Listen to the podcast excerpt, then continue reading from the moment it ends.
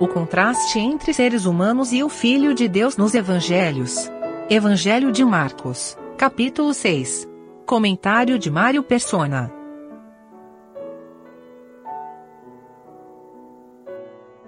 Sempre que nós olhamos pro, nos evangelhos, nós vemos um contraste entre o homem natural, no seu estado natural, e Cristo, Deus e homem. A imperfeição do homem e a perfeição de Cristo. E isso está permeado por todas as páginas dos evangelhos, em, em cada cantinho dos evangelhos nós encontramos isso. Uh, esse aqui a gente vê sempre os discípulos temerosos, os discípulos não sabem como resolver as coisas, e o Senhor provando eles, testando, para mostrar que ele estava acima de todas as coisas.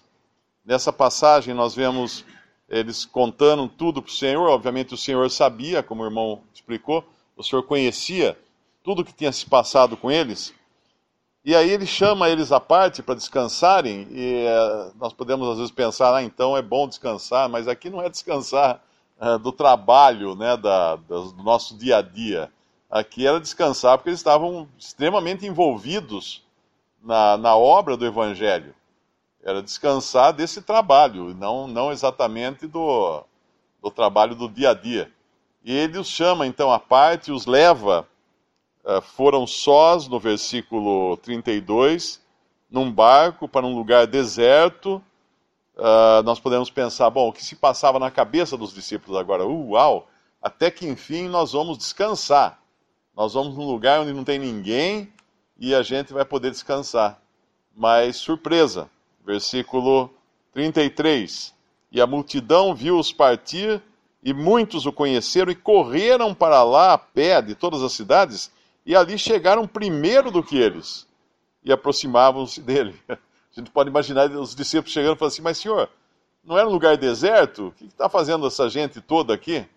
Uh, na realidade, o senhor sabia que essas pessoas iriam para lá, e na sua misericórdia agora, ele vai suprir aquelas necessidades daquelas pessoas, vai usar os seus discípulos para isso. Ele viu uma grande multidão, no versículo 34, e teve compaixão deles, porque eram como ovelhas que não têm pastor e começou a ensinar-lhes muitas coisas. Eles tinham ido atrás do Senhor e atrás do ensino do Senhor. E isso deve ter decepcionado os discípulos que estavam procurando um pouco de paz, um pouco de tranquilidade, um pouco de descanso, e de repente eles estão cercados por uma multidão e o descanso deles, as férias deles foram canceladas, por assim dizer.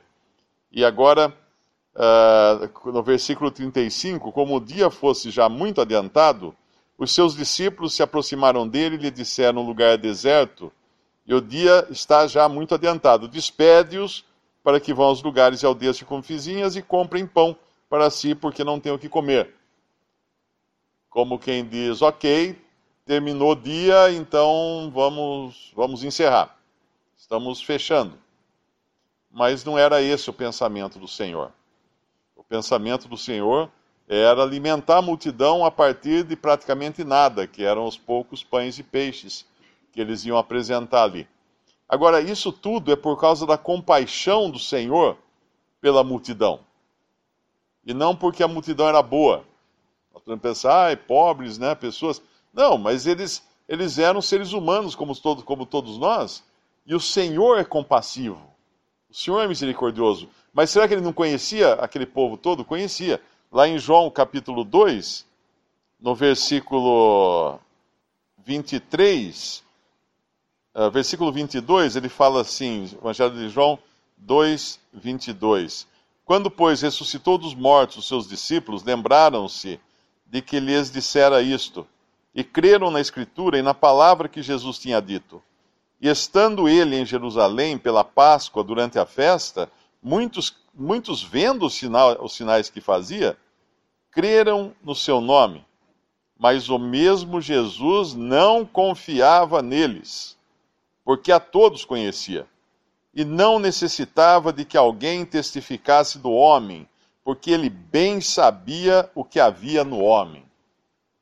Então ele não estava de jeito nenhum fechando os olhos, aquela multidão estava assim necessitada, mas ele conhecia muito bem que ia chegar um momento que aqueles mesmos que haviam sido alimentados por ele levariam, levantariam seus punhos contra ele na hora da crucificação, da, da, do seu julgamento, e gritariam: crucifica-o, crucifica-o. Porque assim é o ser humano. O ser humano é mau na sua natureza completamente mal. Deus conhece os nossos corações, Deus conhece o que se passa neles. Nós não temos segredo, nós podemos ter segredo para os homens, nós podemos esconder as coisas dos homens, mas de Deus nós não escondemos nada.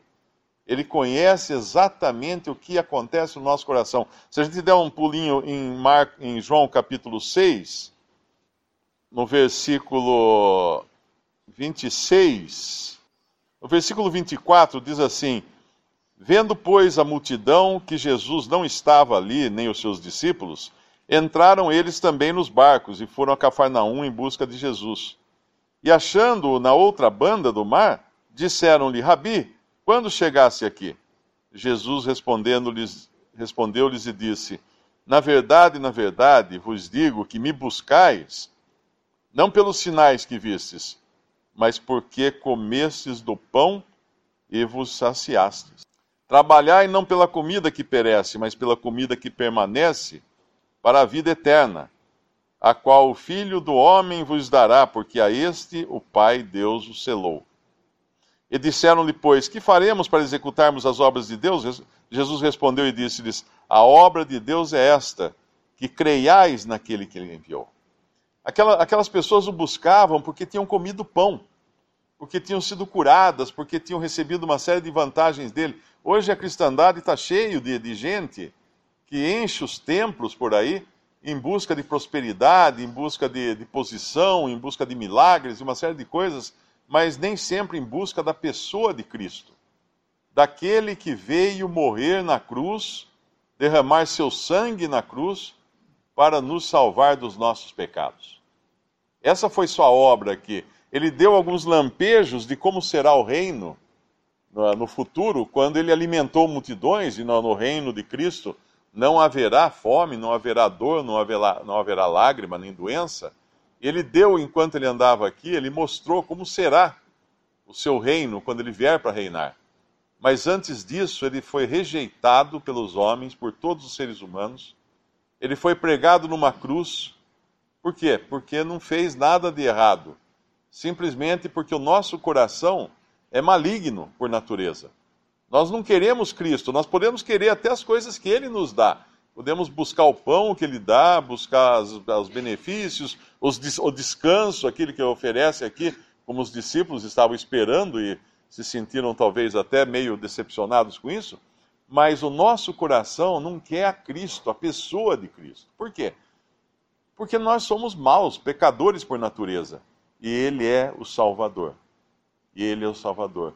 Depois de fazer tudo isso aqui, Ele vai provar com todos esses sinais, com essas obras, com esses milagres, que o homem não o queria. Essa vai ser a prova máxima. Ao longo de toda a Bíblia, o homem mostrou ser inimigo de Deus por causa do pecado. Mas a prova máxima será quando o próprio Filho de Deus, tendo vindo ao mundo, os homens o rejeitaram, e não o rejeitaram assim, simplesmente não ligaram para ele. O pregaram na cruz como um malfeitor, o condenaram à morte, como o pior dos malfeitores. E aqui os seus discípulos não escapam também dessa, dessa malignidade e descrença, incredulidade do coração humano. Porque se a gente for um pouquinho adiante aqui no nosso capítulo mesmo, no versículo 51, e subiu para o barco para estar com eles. E o vento se aquietou, e entre si ficaram muito assombrados e maravilhados, pois não tinham compreendido o milagre dos pães. Antes o seu coração estava endurecido. Olha que coisa estranha ele falar isso dos próprios discípulos. Esses mesmos discípulos que estariam aqui ajudando ele a distribuir o pão, fizeram isso com o coração endurecido. Porque assim é o homem. Nós não queremos servir a Deus, nós não queremos agradar a Deus. O nosso coração é endurecido. Esse, essa é a natureza humana. E ainda assim, o Senhor, na sua misericórdia, vai então no nosso capítulo aqui, uh, tem compaixão pelo povo, no versículo 34, a grande multidão, porque eram como ovelhas que não têm pastor. E começou a ensinar-lhes muitas coisas. Eles estavam ali sem, sem direção, sem guia, e principalmente sem salvação. Sem salvação. Quando o Senhor vai falar com Nicodemos, ele fala: importa que o filho do homem seja levantado, para que todo que nele crê não pereça. Deus haveria de fazer uma obra por meio desse mesmo Jesus, que não ia ser uma obra de alimentar multidões ou de curar enfermos. Ia ser a obra que ia resolver de uma vez por todas o problema do pecado e nos libertar dos nossos pecados, nos perdoar de todas as nossas faltas tirar de nós essa natureza maligna que nós nascemos com ela, uh, como herdeiros, né, como descendentes de Adão, e colocar em nós uma nova natureza que agora é do alto, é do céu, fazendo-nos filhos da família de Deus, filhos do Pai, tendo agora um Pai a quem recorrermos na nossa necessidade. Ele, ele faz esse, ele dá esses sinais aqui, esses exemplos também, mostrando uh, a sua provisão e até mesmo depois, quando ele vai subir ao monte, que é uma figura para nós da ida do Senhor embora desse mundo, e os seus discípulos vão ficar sozinhos no barco, que a gente já sabe, depois nós vamos ler isso aí também, mas isso ele vai dando todos esses exemplos para mostrar, como o irmão falou, né, desde o do capítulo 6, do versículo 8, para ensinar a eles que toda dependência teria a ser de Cristo mas essa dependência começa na salvação. Como é que nós queremos depender de Cristo se nós somos estranhos a Ele? Se nós não tivermos ainda uh, nenhuma familiaridade com Ele? O filho pródigo, ele saiu do seu lar, ele foi para uma terra estranha, porque ele não quis ficar na casa do pai, e lá ele gastou tudo que ele tinha, com meretrizes, com vícios, com tudo que ele pôde gastar. E o que ele faz então? Ele, ele se arrepende, ele volta para a casa do pai.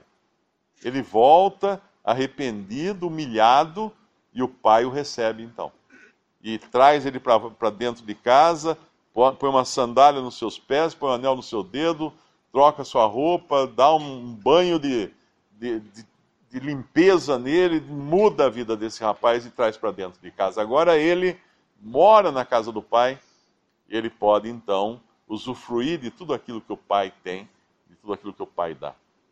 Mas a natureza humana não quer isso, né? Nós, na nossa natureza, se não fosse pela misericórdia de Deus nos buscar e nos encontrar, nós estaríamos perdidos eternamente, não apenas perdidos nesse mundo, mas eternamente perdidos.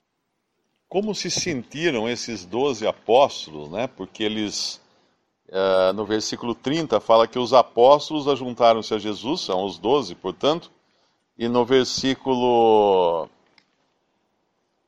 no versículo 36, eles que falam para o Senhor despedi-los, porque para que comprem pão para si, porque não têm o que comer. No versículo 37, o Senhor fala para eles darem pão a eles, e eles dizem que não têm condições. O Senhor pergunta: Quantos pães tendes? E de ver, e sabendo eles, versículo 38, disseram cinco pães e dois peixes. Agora nós podemos pensar esses doze chegarem para o Senhor Jesus no versículo 43 e falar: Senhor, sobraram doze cestos cheios, o que a gente faz com isso? Por que doze que sobraram? Por que será que sobraram doze cestos cheios? Eu acho que é porque eram doze apóstolos, né? Os doze discípulos que estavam duvidando uh, desde o começo.